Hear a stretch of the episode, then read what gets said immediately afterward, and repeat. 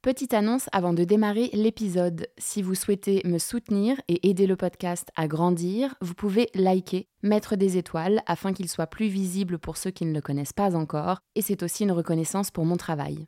Et vous pouvez également faire des dons. Je mets le lien Helloasso dans les notes de chaque épisode. Donc si vous en avez les moyens, si vous écoutez souvent le podcast, qu'il vous a aidé personnellement, qu'il vous apporte des clés dans vos vies, voilà, sachez que les dons, ça m'aidera à créer plus d'épisodes. Merci.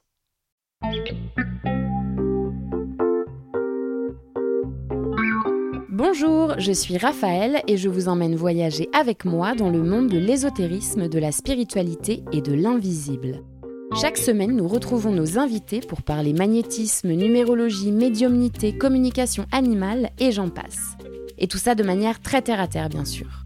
Ils retracent leur parcours qui les ont amenés à se connecter à l'autre monde et nous expliquent leur façon de voir la vie avec un grand V. Pragmatique ou non, soyez les bienvenus dans le podcast Les mondes subtils.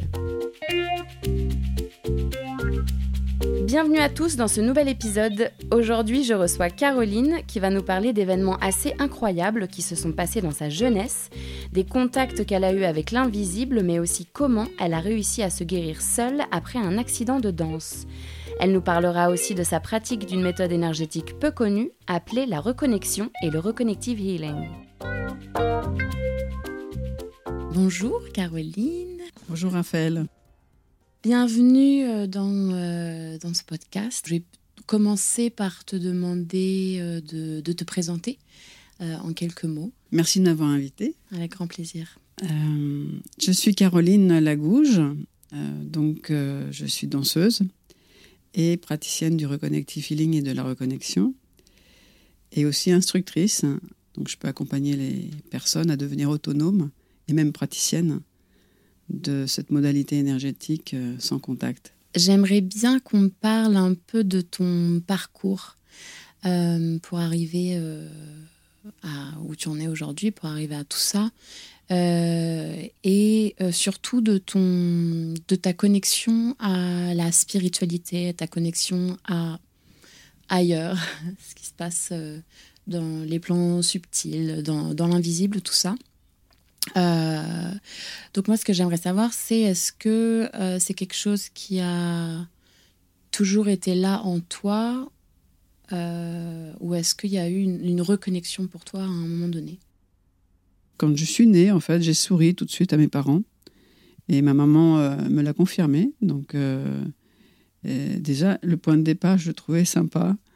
Et, et en fait, j'ai retrouvé aussi que très rapidement, j'étais très déçue et je comprenais pas ce qui se passait autour de moi, en fait. Je comprenais pas qu'il y ait si peu d'amour euh, véritable. cette histoire de, de faire ses preuves, d'être gentil pour être aimé, et etc. En fait, c'était, euh, j'avais du mal à, vivre avec ça. Et euh, donc j'étais une petite fille qui avait vraiment besoin de se retrouver dans un espace sécure à ce niveau-là, avec, avec la connexion d'amour. Et euh, je l'ai trouvée rapidement, toute petite, dans les églises, en fait, ou dans les temples, enfin dans les lieux où les gens se posent avec la prière ou la méditation. Et, euh, je me souviens, toute petite, euh, tirer la manche de mon père pour, qu'il pour entrer dans une église qui était là et pour prendre un temps de silence et, me recueillir alors que j'avais pas trois ans, quoi. Qu'est-ce que tu allais chercher à nourrir dans ce rapport-là? Eh ben, je voulais soigner ma souffrance, en fait, parce que moi, je souffrais de, du manque de du manque d'amour, en fait. Non pas que mes parents euh, étaient pas gentils, enfin, ils étaient pleins d'amour, ils m'aimaient beaucoup, euh, mais à leur manière. C'est-à-dire que moi, je ne m'y retrouvais pas dans la manière dont ils exprimaient leur amour. Euh, c'était des récompenses, c'était des... ben, t'es belle si t'es gentille, t'es gentil si, si tu fais ça. Euh, donc, euh, et on t'aime, quoi. Euh, là, tu fais quelque chose qui ne nous convient pas, donc tu es vilaine, donc on t'aime pas. Enfin, c'est des... Et en fait, ça, c'est assassin pour un petit enfant qui, est en connexion avec la source. Donc il a, a plusieurs stratégies. Hein. Il a une stratégie qui est de, de fermer et, de, de, se dire, bon, bah, je vais me débrouiller tout seul pour trouver mon chemin et, l'amour euh, auquel je voilà l'amour absolu il a la possibilité de se renfermer complètement et de devenir autiste, par exemple aussi. Ça peut être une des possibilités. il a aussi la possibilité d'être très en colère et d'être un enfant terrible qui embête tout le monde, qui est toujours en train d'attirer l'attention pour, pour, pour, de l'amour, parce que voilà, il a besoin d'être euh, entendu, remarqué. Euh. Donc moi, enfant, ben, euh, je, je, suis venue, j'ai grandi avec cette insatisfaction. Et puis, et puis chemin faisant, ben, à 9 ans, dans mon parcours, je peux parler de ça, de ma connexion avec l'invisible. Oui, bien sûr. En fait, euh, à 9 ans, j'étais en colonie de vacances euh, à 500 km de mon grand-père. Et quand mon grand-père euh, est mort, dans la nuit, en fait, il m'a réveillé. Il s'est présenté à moi physiquement sous une forme, je le reconnaissais. C'était pas vraiment lui en physique, mais je, voilà, je reconnaissais mon grand-père. Et il m'a dit Caroline, je te dis au revoir, je m'en vais. Et euh, voilà, je, m'en vais de la Terre, quoi. Genre, j'ai plus exact ces mots exacts, mais, euh, mais l'impression était euh, très forte et très réelle. Et là, j'ai vraiment. voilà, je savais que c'était vrai. Donc, j'en ai informé les, les, les, moniteurs de la colonie de vacances qui m'ont dit T'as fait un cauchemar, recouche-toi, tout va bien. Moi, je savais intimement que c'était vrai, en fait. Et ça s'est avéré vrai. Euh, et, ça a été vraiment un point de, important de, comme un héritage.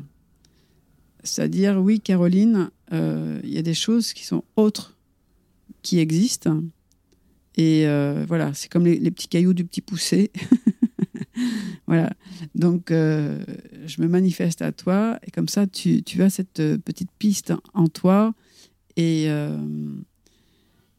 et, et, tu sais, en fait. Et tu sais, en fait. Voilà.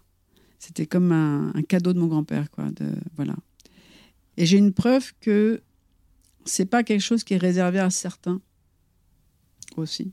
C'est-à-dire que dans le monde catholique dans lequel j'étais, quand je faisais mon catéchisme, bah, c'est les curés qui avaient le droit d'avoir une connexion avec Dieu. Euh, ou avec le surnaturel. C'était, enfin voilà. Et en fait, euh, les enfants, ils avaient juste euh, le droit de se confesser, d'être coupables, de d'avoir voilà des, choses comme ça et euh, de faire des bêtises, etc. Mais on ne leur reconnaît pas le, leur dimension spirituelle, ce qui est une grosse erreur parce que après, j'ai je, vraiment pu confirmé par euh, mes recherches et mon exploration qu'en fait, les enfants, c'est des êtres spirituels qui viennent en incarnation.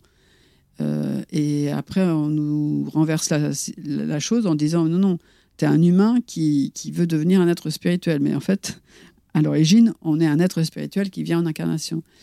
Et, euh, là, c'était comme ponctuer ça. Et j'ai gardé ce, fil avec moi comme un, trésor de oui, comme les cailloux du petit poussé. J'ai mes petits cailloux pour revenir. Je, sais que c'est que c'est juste. Et ça m'a bien accompagné parce que euh, l'environnement, c'était plutôt, écoute, euh, c'est un hasard, euh, c'est voilà, c'est ce que tu as cru, mais enfin, ça n'a pas été entendu vraiment. Dans ta famille? Oui, dans mmh. ma famille, aux personnes à qui je l'ai raconté. Enfin, c'est quelque chose qui n'était pas donc, euh, bon, bah, dans ce cas-là, j'ai pris l'habitude, moi, de ne pas trop raconter, en fait, ce qui se passait pour moi euh, euh, à, d'autres, à d'autres niveaux. Et donc, qu'est-ce qui s'est, qu'est-ce qui s'est passé ensuite, après cette découverte à, l'âge, à l'âge de 9 ans, cette preuve? Eh bien, bah, j'ai traversé l'adolescence avec, avec bah, ce, trésor en, moi. Et puis aussi euh, le trésor de d'être accompagné par une petite voix intérieure bien vivante hein, qui prenait soin de moi, qui était euh, notamment par rapport à, moi j'avais des amis qui étaient euh, pas mal drogués quand même et Et j'avais une petite voix qui me disait non, toi, faut pas que tu touches. Et, euh, et effectivement, à 17 ans, bon, je, je prévoyais euh, d'aller euh, d'aller en biologie dans mes études, sauf que qu'en fait, j'ai à 17 ans, je me suis renversée par une voiture. Et dans l'envol, c'est-à-dire le, vol plané qui normalement doit durer une seconde, j'imagine, ou deux secondes maximum. Enfin bon, je, sais que je, suis montée haut parce que c'était violent et j'ai vraiment fait un, vol. Mais quand même, ça devait pas être très très long. Pourtant, euh, j'ai vu vraiment défiler ma vie. Et, et, même le temps de me dire Ah, euh, je vais mourir, c'est dommage, j'ai pas dit au revoir. le premier truc auquel tu as pensé, quoi. Ouais. Et donc, euh, j'arrive et en fait, je m'aperçois que je suis vivante. Et alors là, je rigole. Je rigole, donc, euh, parce que juste avant, je, disais Ah bah zut, je n'ai pas eu le temps de dire au revoir. Et donc, voilà, j'ai tellement ri que les pompiers pensaient que j'avais vraiment pris un coup sur la tête au niveau neurone. Mais bon, ils m'ont emmené à l'hôpital. Je sentais plus mon corps à partir de, la moitié du dos, tout le bas du corps. Donc, a priori, euh, euh, j'avais l'air comme ça d'être euh, handicapé. en tout cas, ils m'emmènent à l'hôpital, ils essayent de me rassurer. Moi, j'étais hyper emballée parce que j'avais déjà plein de projets. En quelques secondes, je m'étais vu faire le tour du monde en, autostop sur un fauteuil roulant et c'était OK. Je m'étais vu faire des sports que peuvent faire les handicapés, c'était chouette. Enfin voilà, je, repartais quoi. J'étais, j'avais une énergie de dingue. Euh, j'étais heureuse de continuer l'aventure de la vie en fait, tout simplement. Et euh, je trouvais ça chouette que c'était comme un clin d'œil que m'avait donné la vie de, croire que j'allais mourir. Ben non, tu vas pas mourir. Et maintenant, allez. Il y a plein de choses à faire. Il y a plein de choses à faire, exactement. Et du coup, euh, j'étais vraiment, je rigolais très très énormément quoi. J'étais très très hilar, dans le sens euh, euh, vraiment premier. quoi. C'était la vie qui me traversait, en fait. C'était un rire de, vraiment de la vie qui me traversait. Et je pense que ce rire, enfin, c'est mon sentiment, m'a guéri. Euh, dans le sens où, arrivé à l'hôpital, ben, les médecins étaient catastrophés parce que, apparemment, avec tous les réflexes, les trucs, enfin, tout l'examen clinique, ben, j'étais handicapée, quoi. J'avais un problème sérieux. Et puis, euh, en fait, euh, au bout de quelques heures, quelques manipulations euh, dans, à la radio, à un moment donné, je, je retrouve la sensation de, du bas du corps et des jambes. Et là, je dis, écoutez, je crois que c'est bon. Je crois que je suis guéri. Donc au début, ils m'ont dit, bah, vous savez, c'est pas comme ça que... Non, non, je pour de vrai, quoi. Je, suis je sens mes jambes et tout ça. Et ils n'en revenaient pas parce qu'ils avaient fait des radios et et apparemment, ben, ça, ça confirmait. Quoi. Moi, j'ai jamais eu ces radios-là, mais euh, ils étaient. Enfin, ils comprenaient pas. Quoi. Et en fait, euh, j'ai retrouvé mes jambes très, très rapidement. Et puis, une heure après, j'étais dehors dans la rue en train d'appeler un taxi. quoi. Incroyable. L'hôpital l'avait appelé, mais voilà. Et, et, je montais dans un taxi pour rentrer chez mes parents. C'était. Euh, et donc, en fait, ça a été. Voilà, ça a été un, un petit coucou quand tu crois que tu vas mourir et que mmh. finalement tu meurs pas. La vie continue. Et la vie continue. Et en fait, à ce moment-là, c'était la question, mais alors, elle continue, alors tu fais quoi? Qu'est-ce qui est important dans ta vie quoi En fait, ça se pose direct. Et la chose importante, c'était de danser. C'est-à-dire qu'adolescente, euh, je dansais énormément dans les soirées. Euh, je me droguais pas, moi, mais alors par contre, euh, il fallait pas s'approcher à moi de, moins de 2 mètres parce qu'on pouvait se prendre une baffe à cause de ma danse. quoi qui partait vraiment à fond. Euh, j'ai vraiment exploré le lâcher prise, c'est-à-dire avoir confiance vraiment en ton centre, qui sait, tu vas pas te casser la figure, et, le corps qui lâche et qui, qui danse euh, la, à fond. quoi. En fait, je, me suis rendu compte après que ça avait été une vraie école de danse. D'une certaine manière, par rapport au travail de l'improvisation, dont je suis venue spécialiste euh, adulte. Donc, ouais, par rapport à se lâcher prise, en fait. Exactement. C'est-à-dire la confiance dans le rien, la confiance dans le corps qui, qui sait, la confiance en. Voilà. Donc à 17 ans, voilà, je danse et puis, euh, et puis en dansant, euh, bah, je commence à avoir des accidents euh, parce que j'ai des ligaments trop lâche en fait au niveau des articulations. Et donc je rentre dans ma passion, hein, je deviens, je rentre dans une école de danse professionnelle. Euh, et puis voilà, je me fais des accidents graves où je suis condamnée par euh, la médecine à boiter, par exemple, et on me dit, alors que j'étais juste dans les six derniers mois de mes études, me dit, ben, en fait, il va falloir changer de métier parce que vous ne pourrez plus danser, vous allez boiter toute votre vie, vous allez avoir mal, etc. Ça, c'est suite à un accident que tu t'es fait euh, pendant euh, les cours de danse en, Non, c'était c'était dans une aventure où j'ai accepté de danser à 2 heures du matin non échauffé pour montrer à des personnes qui étaient en casting euh, ce qu'on leur, demandait de faire en lâcher prise. Et c'est là que c'est apparu. Ouais. Euh. J'étais pas échauffée, j'étais pas chaude et j'y suis allée à fond comme je fais, enfin, comme je fais toujours. Et, c'était une erreur. J'aurais pas dû accepter tout simplement. C'était pas le moment pour euh, pour faire ça. Et si bien que je me suis fait une vraie luxation de la hanche, c'est-à-dire que c'est sortir, rentrer, ce qui est rare parce qu'il y a une force phénoménale pour que ça puisse se faire. Mais comme il y a les ligaments qui sont très très longs, ça a pu se faire.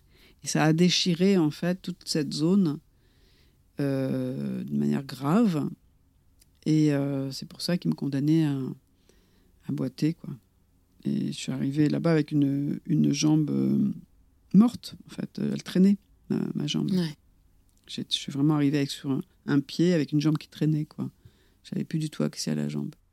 Et quand ils t'ont dit ça, quand ils t'ont dit que tu pourrais plus danser, t'as réagi comment?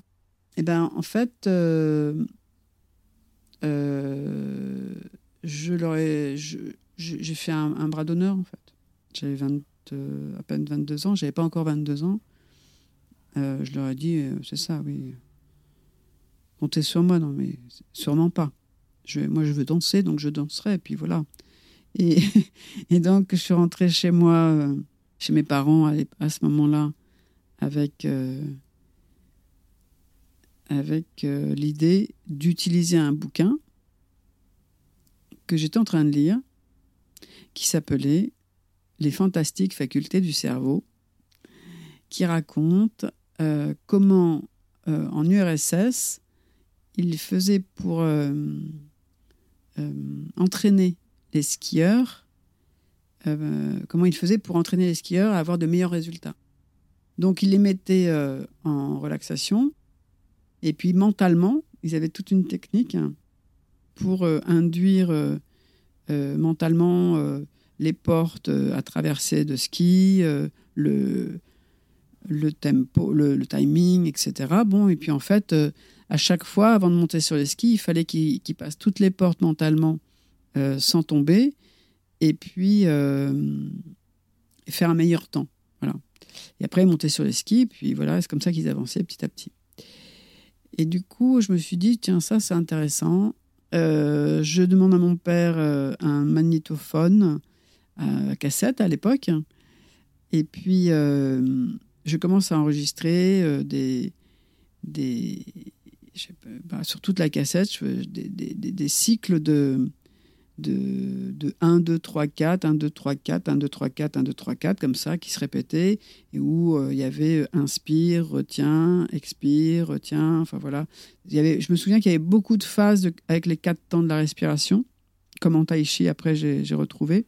Et en fait, euh, pendant ces phases-là, en fait, l'inspiration, ben, en conscience, je me suis fait toute une technique personnelle pour réparer ma hanche, en fait. Et toutes les, les, subtilités de, des muscles, des ligaments, des tendons, enfin tout ça parce que euh, j'avais mes planches anatomiques avec moi puisque j'étais à la fin de mes études, j'étais assez affûtée au niveau anatomie. Même, et puis voilà, j'avais donc euh, j'ai pris euh, chaque muscle, chaque tendon et je consciencieusement j'ai inspiré, j'ai amené l'oxygène pour réparer. Ensuite, je prenais les toxines et je les expirais. Enfin voilà, et je faisais ça en conscience, mais toute la journée j'avais que ça à faire. J'étais alité de toute manière je pouvais pas marcher. Donc, euh, j'ai, donc j'ai vraiment, euh, je me suis donné. un mois après, j'étais debout et je marchais. Incroyable. Ouais. Mais qu'est-ce que tu as pensé à ce moment-là? En Enfin, en voyant ce qui se passait, quoi. Ce que les médecins t'avaient dit, ce que tu as mis en place avec la respiration, et du fait qu'au bout d'un mois, euh, c'était bon? Eh ben, en fait, je me suis dit, OK, donc ce que disent les médecins, c'est sans doute euh, très bien, mais en fait, ils savent pas tout. Voilà, c'est ça que je me suis dit. Ils savent une partie des choses, mais ils savent loin, voilà. Parce que moi, j'étais juste euh, une jeune femme de, de 21 ans, euh, euh, qui, avait, essayé un truc, quoi, qui s'était aventurée dans une expérience à jouer avec le mental, en fait. Hein. Donc, je me considérais pas du tout comme une personne spéciale. Juste, donc je me dis, ok, si moi euh, j'ai réussi à redresser la barre pour mon corps, c'est que vraiment ils savent pas tout, quoi. Et du coup, euh, ça m'a vraiment, euh, j'ai pu lâcher ça, c'est-à-dire que toute ma vie, j'ai fait à la fois une carrière artistique et à la fois une carrière dans, enfin c'était moins une carrière, c'était plus du développement personnel, on va appeler ça comme ça, où j'ai exploré de nombreuses choses au niveau physiologique, au niveau énergétique, au niveau émotionnel, au niveau voilà tout- tout- tout- tous ces strates en fait de la personnalité euh, que j'ai visité euh, en faisant euh, beaucoup de choses différentes qui allaient de la psychologie que j'avais commencé déjà à explorer quand j'étais ado parce que ma maman était psychosociologue et donc ado j'aimais pas lire mais par contre j'aimais les bouquins de psycho et du coup euh, j'avais bien commencé à explorer. Donc la philosophie j'adorais ça. Donc voilà j'étais plutôt dans, ce registre là et, euh, j'ai étudié euh, avec aussi des médecins, avec des ostéopathes, enfin en, un en particulier, pour apprendre en fait, apprendre hein, tout simplement que apprendre avec les choses simples et directes, hein, c'est ça qui était important pour moi toujours. Donc j'ai exploré voilà ce qui, venait de l'expérience et, de beaucoup de cultures différentes aussi. euh. par exemple les, corps énergétiques, euh, comment, comment, euh, comment ça fonctionne autour de nous. on parle d'une manière commune de, l'aura des gens, mais ça veut dire quoi C'est quoi des corps énergétiques Qu'est-ce que ça veut dire En fait, euh, si on se rapproche simplement de ce qu'a dit euh, Einstein, en fait, tout est énergie. En fait, hein, euh, toi, tu es de l'énergie, les personnes qui écoutent sont de l'énergie, Mm. moi, je suis de l'énergie. Entre nous, il y a de l'énergie. Mais c'est juste qu'il y a des densités différentes. On est tous espaces avec des vibrations différentes, en fait. Et donc ça, il y a des, il y a des tas de médecines qui sont liées à ça, hein, au niveau des corps énergétiques, au niveau de, des chakras, au niveau de... Enfin, donc j'ai exploré un, un tas de choses comme ça. T'es allé nourrir cette curiosité que Ouais. euh, Mm.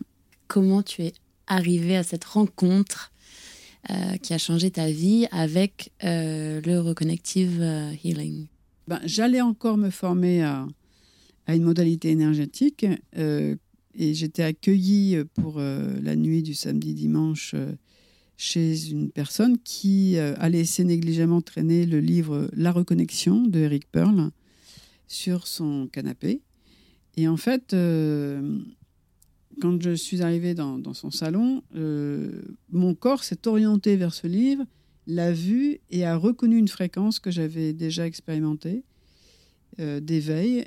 Qui, et là, je me suis dit tout de suite, dans ma tête, ça a été Ah, je suis là pour rencontrer ce livre, maintenant c'est de ça dont il s'agit dans ma vie. T'as capté tout de suite. Tout de suite. Ouais, T'as senti un appel de la Ouais. maison. Quoi. Voilà, c'est ça. Exactement, ouais, c'est bien dit ça. C'est bien dit, c'est vraiment ça. Et je ne me suis pas trompée, c'est-à-dire que j'ai reçu trois Reconnective Healing qui sont des rééquilibrages énergétiques euh, sans toucher euh, par, euh, par un praticien euh, certifié. J'ai reçu aussi la reconnexion personnelle qui est euh, un accélérateur du chemin de vie. En fait, ça, ça, nous, ça nous ramène à, la vibration de quand on arrive euh, de naissance, qu'on est vraiment connecté à, sa source et ce pourquoi on est là, en fait. Et, et donc, euh, quand on fait sa reconnexion personnelle, qui est seulement une fois dans la vie, il n'y a pas besoin de le faire deux fois. Une fois qu'on est reconnecté, on est reconnecté. En fait, euh, vont se réaligner les choses qui te concernent parce que tu vibres. C'est mécanique, hein, c'est pas. euh, ça a l'air d'être perché comme ça, mais en fait, c'est mécanique. C'est-à-dire, si tu vibres quelque chose, tu vas résonner avec des choses qui vibrent, qui accueillent cette vibration. D'accord? Hmm. Hein? Et bien là, c'est la même chose. Donc les choses qui te concernent vont, vont, vont venir vers toi. euh. Et là, en fait, donc, euh, je fais ma reconnexion personnelle. Et puis, euh, comme pour moi, c'était clair, tout ça, je... la formation professionnelle était trois mois après à Paris. Et ben, je me suis inscrite. Et, euh, et là, je me suis sentie à la maison complètement. Et du coup, tout de suite, j'ai voulu faire du bénévolat pour savoir comment ça se passait dans les coulisses de cette société. Parce que, bon, c'est une chose de se sentir à la maison.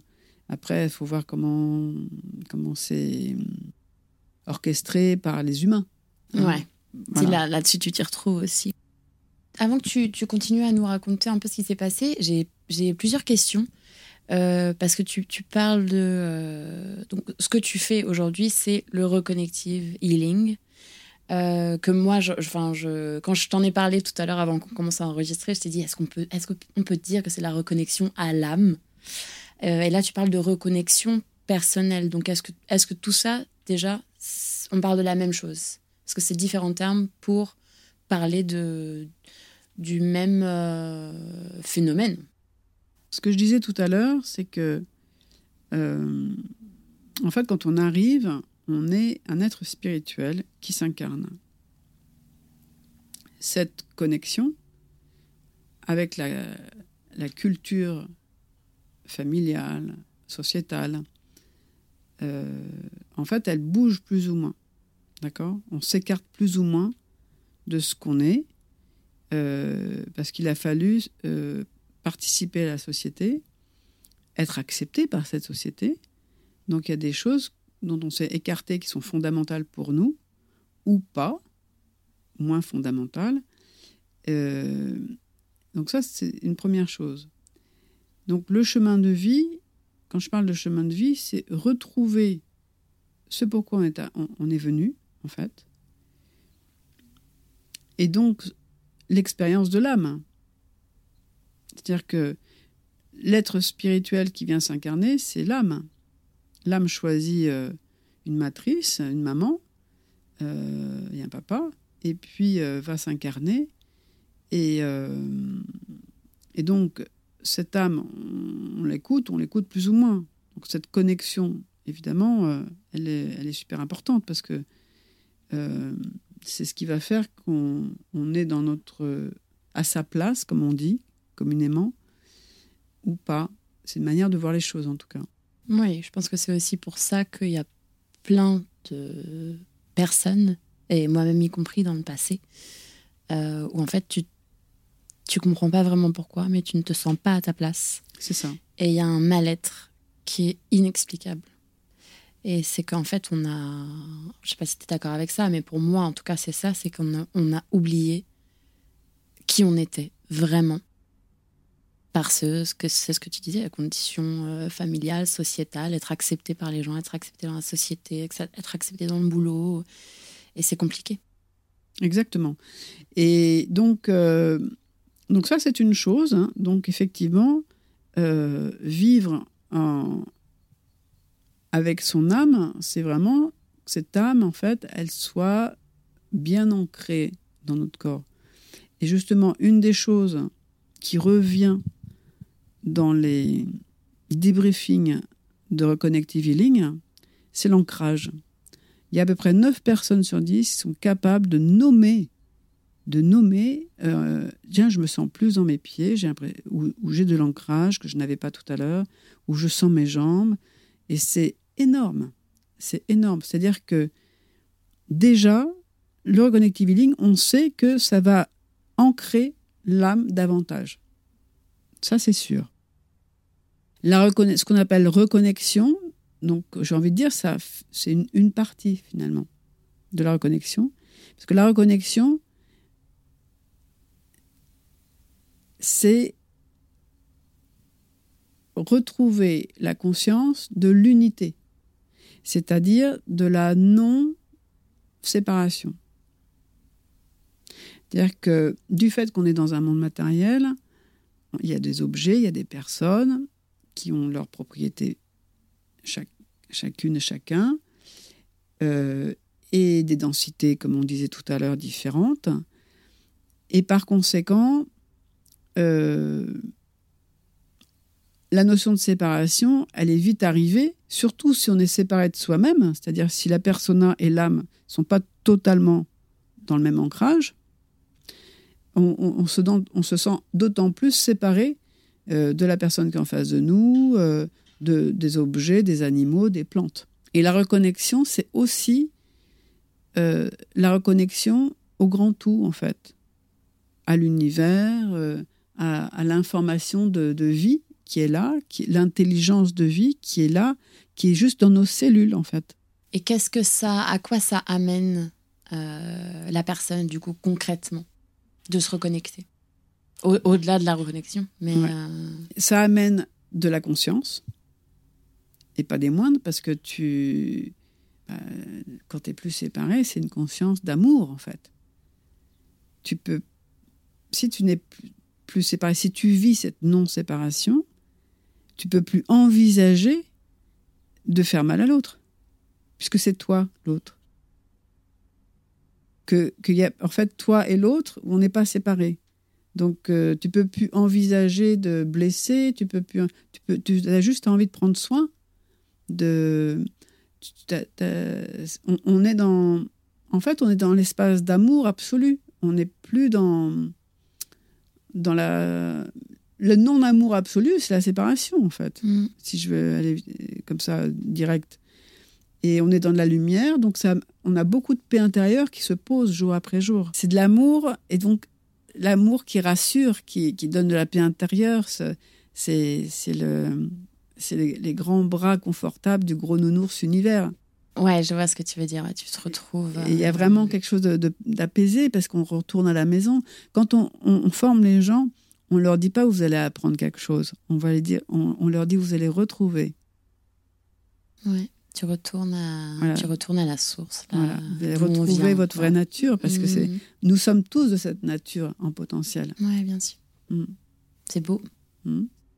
Et donc, du coup, euh, est-ce que tu peux nous en dire un petit peu plus sur ce qui se passe Enfin, déjà, comment ça se passe le, un, soin? Tu appelles ça un soin ou une, une séance ou une, session de reconnective healing? Ça dure combien de temps? Qui, enfin, Comment ça se passe? Une séance de reconnective healing, donc de rééquilibrage. Ça dure 30 euh, minutes sur la table et le praticien, en général, accueille les gens une heure ou une heure et demie, moi je voilà, ou une heure et demie. Euh, la séance peut être euh, vraiment pratiquée par quelqu'un qui n'est pas psychologue, c'est-à-dire que le praticien de reconnective healing n'est pas un thérapeute. Il n'a pas la formation de thérapeute. C'est une formation qui est très très courte, euh, qui est 8 heures en ligne et un week-end, parce que c'est une transmission. Il y a beaucoup de psychologues qui se forment Reconnective Healing, donc euh, ils peuvent accueillir les gens, prendre, écouter, avoir, être l'oreille dont ils ont besoin, s'ils ont besoin de déposer des choses. Hmm. Et puis, euh, mais c'est pas nécessaire en fait. Le, le reconnective healing, le praticien, moins il en sait, mieux c'est. Alors ça, c'est une notion aussi dont on n'a pas l'habitude, parce que euh, il n'y a pas d'intention et il ne faut pas qu'il y ait d'intention. C'est-à-dire que le praticien, il a accès à un espace où il n'y a plus les mots, on est au-delà du mental. Et si on, retourne dans le mental, on va revenir au bien et au mal, c'est-à-dire il y a des choses à guérir, il y a des choses qui sont bien. Alors nous, on n'est plus à cet endroit-là. le, praticien, il est dans le champ du point zéro où les énergies négatives et positives s'équilibrent. Et donc, la porte qui s'ouvre, c'est une porte qui s'ouvre sur l'illimité, euh, à perte de vue, où euh, tout est possible comme euh, guérison. Quand je dis tout est possible, on a vu des choses qui sont incompréhensibles pour la médecine. Donc, tu peux nous donner des exemples? ben, par exemple, euh, moi j'ai donné euh, euh, trois reconnective healing trois jours de suite à, à, une personne qui est rentrée à l'hôpital parce qu'elle souffrait tellement qu'elle avait besoin de morphine et elle était en stade terminal de, de cancer. Quand elle est arrivée à l'hôpital, les médecins pensaient qu'elle allait mourir dans les 24-48 heures. Et en fait, au bout de trois jours, euh, la personne n'avait plus mal, plus besoin de morphine. Ça, ils n'ont rien compris. et elle est, et elle est décédée 20 jours plus tard. Et elle est montée en conscience. Enfin, c'est pas du tout ce qui était prévu pour les médecins. Et ils ont toujours pas compris, je pense. Hmm. si le praticien pose une intention de guérison hein, par rapport à un genou, un dos, peu importe, un, état émotionnel, en fait, il va réduire le champ, c'est-à-dire qu'il va orienter euh, la séance sur une partie de la personne. Et en fait, avec son mental, il va descendre le taux vibratoire, il sera plus dans le champ du point zéro parce qu'il y aura eu une intention, tout simplement. Donc, il n'y a pas d'intention. Et c'est vraiment très important pour offrir la, possibilité maximale de ce qui peut arriver à cette personne. C'est une interaction directe entre la personne et euh, l'univers, l'intelligence de vie, l'amour absolu, la source. Voilà. Ouais, donc c'est pour ça que toi, c'est ce que tu m'expliquais tout à l'heure, c'est que tu es, tu es catalyseur en fait, tu fais le pont mm. entre la, source, l'univers, euh, l'intelligence de vie euh, et, la personne, pour qu'elle se, se retrouve et se réaligne, on peut dire? Bah, Elle va se réaligner parce que mm. les expériences ont montré que ben, les chakras s'harmonisent, euh, les champs, l'aura aussi, elle se développe et elle s'harmonise. Il y a une cohérence cardiaque entre l'encéphalogramme et, le cœur qui, qui, s'harmonise. Enfin, oui, ça, c'est sûr que ça, se réaligne, ça, c'est clair. Euh, et surtout, comme le taux vibratoire de la personne monte pendant une séance, il y a des choses qui ne peuvent plus vivre quand le taux vibratoire change. Par exemple, des peurs. Euh, plus le taux vibratoire monte, plus il y a des choses qui disparaissent, qui, ne tiennent plus en fait, qui s'accrochent plus. Les angoisses, les phobies, euh, les addictions. Ça, on voit des, clients euh, qui n'ont même pas cherché à se débarrasser d'addiction et qui nous rapportent qu'ils ont arrêté de boire, ils ont arrêté de fumer des joints. Quand je dis fumer des joints, c'est pas un joint de temps en temps, c'est 10 joints par jour depuis 15 ans. Enfin, c'est assez étonnant quand même. Hmm. Et ou pareil, des grands quand consommateurs de cocaïne ou cigarettes, enfin des choses. Il n'y a plus besoin. Ben, C'est-à-dire que cette intelligence de vie, elle travaille à un endroit qui nous échappe parce que c'est pas notre logique, c'est la sienne. Hmm. C'est bien dit. Voilà. Et donc les égaux, ils ont une logique qui est celle d'humain, quoi. Donc on, elle, est, bien trop petite, notre logique, par rapport au plan au plan de la vie. Euh, il faut rester très humble sur euh, ce qu'on croit être le bien pour une personne, en tout cas. Et là, là on s'en remet, moi j'adore, on s'en remet à l'intelligence de vie, c'est juste magnifique. Quoi. Et donc, euh, oui, le praticien, il, il catalyse, c'est-à-dire comme en chimie, hein, le catalyseur, c'est l'élément qui est nécessaire pour que l'expérience se fasse, mais qui n'intervient pas dans l'expérience. Mais sa présence est nécessaire. Donc ce qui se passe entre la personne et, l'univers, voilà, ça ne me regarde pas, je n'interfère pas. Mais par contre, voilà, je facilite l'accès. Et ouvre la porte. Voilà, exactement. Après, voilà, faut passer la porte et accueillir le changement, la vie. C'est ça, vraiment. Qu'est-ce qui se passe euh, au niveau du corps, en fait, pendant une séance? Comment tu peux expliquer ça? Pendant une séance de reconnective healing, euh, les cellules se gorgent de lumière, les biophotons grossissent, le taux vibratoire de la personne monte, et par conséquent, elle atteint un niveau de conscience qu'elle n'avait pas auparavant. Euh, en concret, après la séance, le taux vibratoire peut changer dans les jours qui viennent parce qu'elle travaille trop, parce qu'elle a une mauvaise nouvelle ou peu importe, ça peut changer. Le niveau de conscience, lui par contre, il descendra jamais. Euh, Donc, euh, on est, ça veut dire quoi? Ça veut dire que euh, la conscience, en fait, elle, elle s'imprime et on peut pas dire après, on peut pas revenir en arrière. Exemple, quand vous avez regardé la mer pour la première fois, après vous pouvez plus dire que vous n'avez jamais vu la mer. C'est imprégné, quoi. C'est vous êtes imbibé de. C'est une conscience. Vous avez la conscience d'avoir vu la mer. Et ça, c'est pareil pour le niveau de conscience. Ça veut dire que, en termes de recul sur la vie, en termes de d'aborder la vie, euh, on n'aborde pas la vie avec la même conscience. C'est assez difficile à, faire comprendre, mais euh, ça fait partie de l'évolution. Quoi. Vous voyez bien votre, comment vous avez évolué depuis 10 ans, par exemple, et vous voyez bien que vous n'êtes pas pareil qu'il y a 10 ans, vous avez évolué dans votre conscience. Et en fait, quand on fait un reconnective healing, on fait un saut de conscience. Voilà, on pourrait dire ça, on appelle ça même un saut quantique. Parce que ça, c'est, ça peut être très rapide comme ça, comme un claquement de doigts. Euh, voilà, c'est ce qui, ce qui, passe dans le corps, c'est ça. Il y a eu des expériences en laboratoire euh, dans des universités américaines euh, et aussi, je crois, en Russie. Ce que l'on sait, parce que c'est quelques expériences, hein, c'est que dans le corps, les biophotons qui sont dans les cellules grossissent. Et ça, j'ai récemment un ami qui a acheté du matériel très sophistiqué pour refaire certaines expériences et qui l'a vérifié euh, parce qu'il avait besoin de faire l'expérience lui-même. donc euh, voilà, donc les biophotons ils grossissent pendant la séance. Ça veut dire quoi? Ça veut dire que tout simplement la personne, en fait, quand elle reçoit un reconnective healing, elle est plus lumineuse déjà.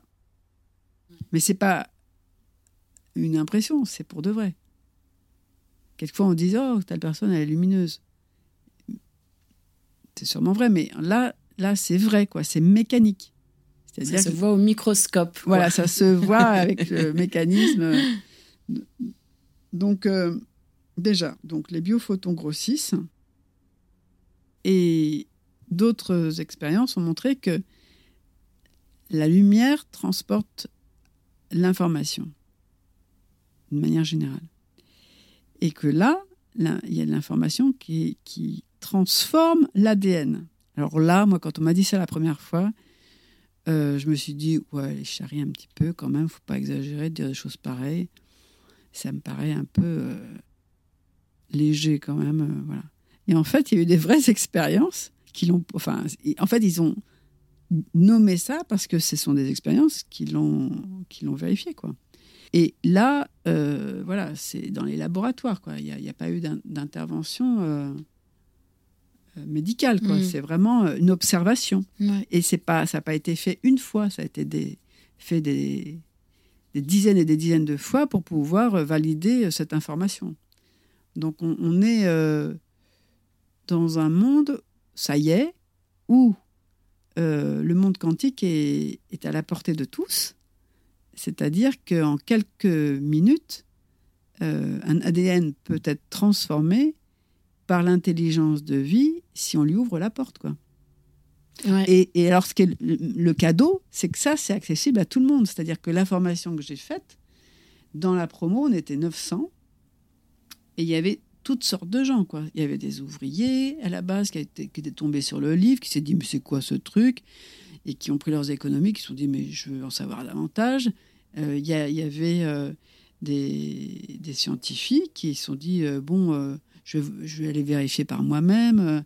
Il y avait des gens qui étaient déjà dans l'énergétique. Enfin, il y avait toutes sortes de gens. Sur 900 personnes, il y avait toutes sortes de gens. Des gens qui. Et en fait, on, on est tous bluffés parce qu'il y a, y a des guérisons. Je ne devrais pas utiliser ce mot-là. Donc, des retours à la santé, on va dire, à l'équilibre qui sont inexplicables. Là, tout à, tout à l'heure, je parlais de, guérison de, de, avec l'addiction et de, de, cette personne qui, qui a arrêté de, de fumer des joints alors qu'on en était à 10 par jour pendant 15 ans. Et elle n'avait même pas du tout envie que ça s'arrête. Elle vivait comme ça. C'était son mode de vie c'était OK. Elle n'avait aucun jugement sur la question. Et euh, elle n'est pas venue pour elle d'ailleurs. Elle est venue pour sa fille qui avait un petit problème aux mains. Bon. Et donc, euh, sauf que ce jour-là, euh, sa fille n'avait pas envie euh, de recevoir le connective healing. A priori, elle commençait à gigoter et se laissait pas faire. Du coup, je lui ai dit gentiment Est-ce que tu veux que je te montre sur ta maman ce que je fais? Et elle me dit Oui. Elle avait 5 ans.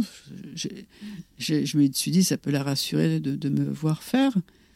Et puis, en fait, donc j'ai demandé à la maman de s'allonger. Ça a duré 3 minutes, mais maximum, vraiment.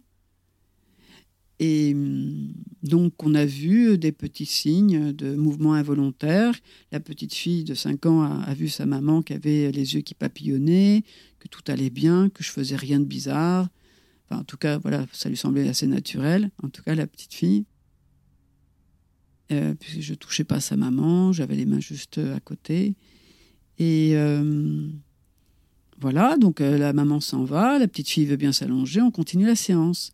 Mais la séance suivante, où la petite fille devait revenir avec sa maman, la maman, elle est revenue toute seule. D'accord. et donc, je lui ai demandé, mais pourquoi vous revenez? Elle m'a dit, vous savez, la dernière fois. Eh bien, voilà ce qui s'est passé. Je suis restée trois minutes, même pas un, un, sur la table. Eh bien, depuis, je n'ai plus touché à un joint. Je n'ai plus eu envie d'allumer le joint derrière. C'est incroyable. Et mmh. ça faisait un mois et demi. C'était pas, c'était pas une semaine, c'était pas trois jours. Et elle avait plus du tout envie. Elle l'avait pas programmé. Elle m'a expliqué. Elle m'a expliqué que c'était mon mode de vie et, elle, était, organisée avec ça. C'était. Ça veut pas dire que que les addictions disparaissent à chaque fois. Pas du tout. Hein. Il faut pas avoir d'intention. C'est hyper important parce que euh, parce qu'en fait. Euh, euh, c'est pas ça que ça fait. C'est-à-dire que nous, on ne fait aucune garantie, ça c'est très important on ne fait aucune, euh, aucun traitement. Donc on ne fait aucune garantie, aucun traitement. Et euh, surtout, on ne se substitue pas à la médecine. C'est-à-dire que le, traitement des gens reste sous leur entière responsabilité. On ne s'en mêle pas. On va dire qu'on est des très bons compléments. Voilà. Et, euh, ça, on le vérifie énormément. Euh, par exemple, euh, quelqu'un qui, qui, qui, qui, reçoit des rayons pour un traitement de, de cancer, euh, c'est un complément merveilleux. Euh, ça coupe le feu, euh, ça permet aux, effets secondaires d'être de, de, quasiment inexistants. Euh, enfin voilà, c'est un très bon complément en fait. Il, il, se passe des choses qui nous échappent, on ne sait pas quelle logique est utilisée. C'est une logique qui, qui n'est pas humaine. Et euh, c'est de la beauté en fait. On est, on est avec la source et elle, elle sait ce qui est bon pour les personnes. C'est vraiment euh, une invitation à être, à être dans son intuition, dans son essence. Et euh, c'est à cet endroit hein, qu'on amène les gens en fait. De toute manière, c'est pas compliqué. Cette intelligence de vie, elle va prendre les gens là où ils sont et elle va les amener à chaque fois euh, où c'est possible en harmonie pour eux c'est très respectueux, c'est l'intelligence de vie. On peut pas faire plus intelligent en fait. C'est plus intelligent qu'un qu psychologue ou de quelqu'un de bien intentionné, parce que le bien intentionné, il est quand même orienté par rapport à une culture. Ça veut dire quoi d'être bien intentionné, d'accord? Donc, euh, donc cette intelligence de vie, euh, elle va amener euh, la personne où c'est le mieux pour elle à ce moment-là.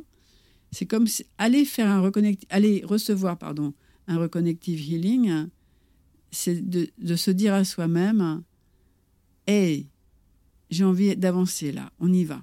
Voilà. Et donc, je prends un rendez-vous et, euh, et je, fais un connective healing. Ça peut être ça aussi. C'est pas forcément j'ai mal au dos, euh, je fais un connective healing. Et puis après, bah, si on a envie d'être autonome, ce que je souhaite à tout le monde vraiment, parce que être autonome, ça veut dire pouvoir le faire pour soi-même, pour les autres et sur, surtout pour les enfants. Et aujourd'hui, et ça, moi, j'ai envie de, parler de ça, si tu veux bien. Euh, c'est très important pour moi que les enfants ils aient accès à cette dimension parce que, un, elle est instantanée. Deux, ça les ramène directement dans leur sécurité intérieure. Et c'est tellement à cet endroit qu'on a besoin d'être guéri pour pas perdre le contact. Mmh que c'est important de leur donner l'accès. Parce que les enfants, contrairement à nous, adultes, euh, ils apprennent ça en un quart d'heure, 20 minutes. Hein. Bah oui, parce qu'ils sont pas loin de, ils sont, ils sont pas loin de là où tout a démarré. Voilà. Et puis en une demi-heure, ils savent le faire à un copain, à trois ans. Moi, je l'ai expérimenté dans les maternelles. Et donc ça, ça, tu as évoqué le terme tout à l'heure, les gants de lumière, c'est ça? Les gants de lumière, oui, j'appelle ça. Et moi, j'ai travaillé dans une école maternelle qui était en difficulté vraiment à cause de la violence. Et ça a tout révolutionné. Hein. Ouais. Ça a tout révolutionné. C'est devenu l'école euh, exemplaire de, de, la ville. Euh, parce que euh, quand on y rentre, euh, c'est tranquille, les gens sont calmes. Les enfants jouent sans être euh, terribles. Ouais, il y a un épanouissement et puis. Vraiment, vraiment, qui est réel, quoi, qui est palpable. C'est-à-dire qu'on n'est pas dans de la théorie pédagogique, on est dans du réel. C'est-à-dire que pour de vrai, ça amène de la paix à l'intérieur des enfants, et même des plus terribles. Et ça, euh, ça vaut de l'or. Enfin, c'est... Absolument. Ouais. Donc ça veut dire que euh, des enfants dans une famille, euh, ça peut leur faire du, du, bien de pratiquer en famille, tout simplement, quand on est parent, quand on est grand-parent, quand on est tonton, tante, quand on est prof. Hein, voilà. Moi, j'ai tellement envie que les gens se forment, ne serait-ce que pour les enfants. Parce que là, les enfants qui arrivent, ils sont hypersensibles de plus en plus. Et donc, il faut leur donner de la sécurité intérieure pour qu'ils puissent accueillir ce qui se passe, parce qu'on est dans une période délicate hein, de l'évolution de l'humanité. Et donc, il faut juste leur donner un petit coup, un petit coussinet. La dimension qui est importante pour moi, c'est d'aider les gens à traverser dans, le plus de beauté possible, en fait. Dans le plus d'amour possible. Et euh, parce que c'est ça au démarrage qui m'a qui m'a été difficile, en fait. Et je pense que je mon sentiment, c'est que ma mission de vie, c'est de, de dire, euh, ben, essayons d'être plus dans l'amour ensemble, euh, l'amour absolu, la beauté. Parce que je crois que c'est ça qui est vraiment important pour moi. quoi. L'espace de prière que je cherchais, euh, c'était pas pour prier, parce que je savais pas même, pas ce que ça voulait dire au début, prier. Ce qui m'a porté, c'est d'être dans cet espace de silence. Et l'espace de silence, c'est justement ce champ du point zéro dans lequel on est dans le reconnective healing. Pourquoi? Parce que c'est un espace de ressources, de, de paix, en fait. Et, euh, il me semble que ma mission de vie, c'est de d'aider euh, les êtres à être euh, dans la paix, dans, avec moins de souffrance intérieure et extérieure, mais surtout intérieure, je pense, à, et, à, et par conséquent à, à, gagner en conscience. Quoi. Un grand merci. Merci à toi. merci beaucoup. Voilà, c'est fini pour aujourd'hui. Si vous voulez creuser le sujet de la reconnexion ou poser des questions à Caroline, vous pouvez vous rendre sur son site danselavie.org. Le podcast Les Mondes Subtils est disponible sur vos plateformes d'écoute préférées Apple Podcast, Amazon Music, Spotify, YouTube et Deezer. N'hésitez pas à le partager autour de vous et à mettre des étoiles. Si ce que je fais vous plaît et que vous en voulez plus, vous pouvez faire des dons pour me soutenir. Et j'annonce également que je lance ma newsletter en septembre. Vous pouvez vous inscrire dès maintenant pour ne rien louper lors de sa sortie. Je vous mets tous les liens dans les notes. On se retrouve vendredi prochain pour un nouvel épisode avec la très douce Gaëtane.